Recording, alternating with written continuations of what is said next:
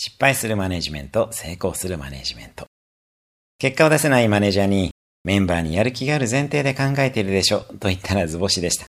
そもそもやる気がない、楽して稼ぎたいという前提に立って、相手が本当に求めているものを得られる仕組みを作るのが現代のマネジメントです。昭和のように怒ったり説教すると秒で見限られてしまいます。多くのマネジメントにおいては相手がやる気があるという前提だと失敗します。むしろ相手はやる気がない。できることなら楽して稼ぎたいと思っているという前提に立った方がいいです。その上で相手は何を求めているのかまできちんと探った上で丁寧にコミュニケーションをとりましょう。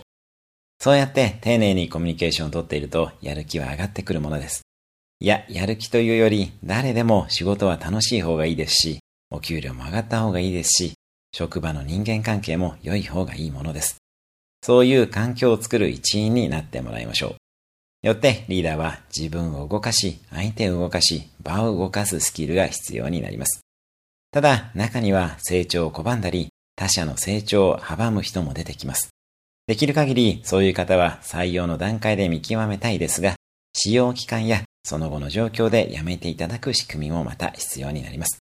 毒を持った人は誠実な人を3人くらい潰してしまいます。それではまた。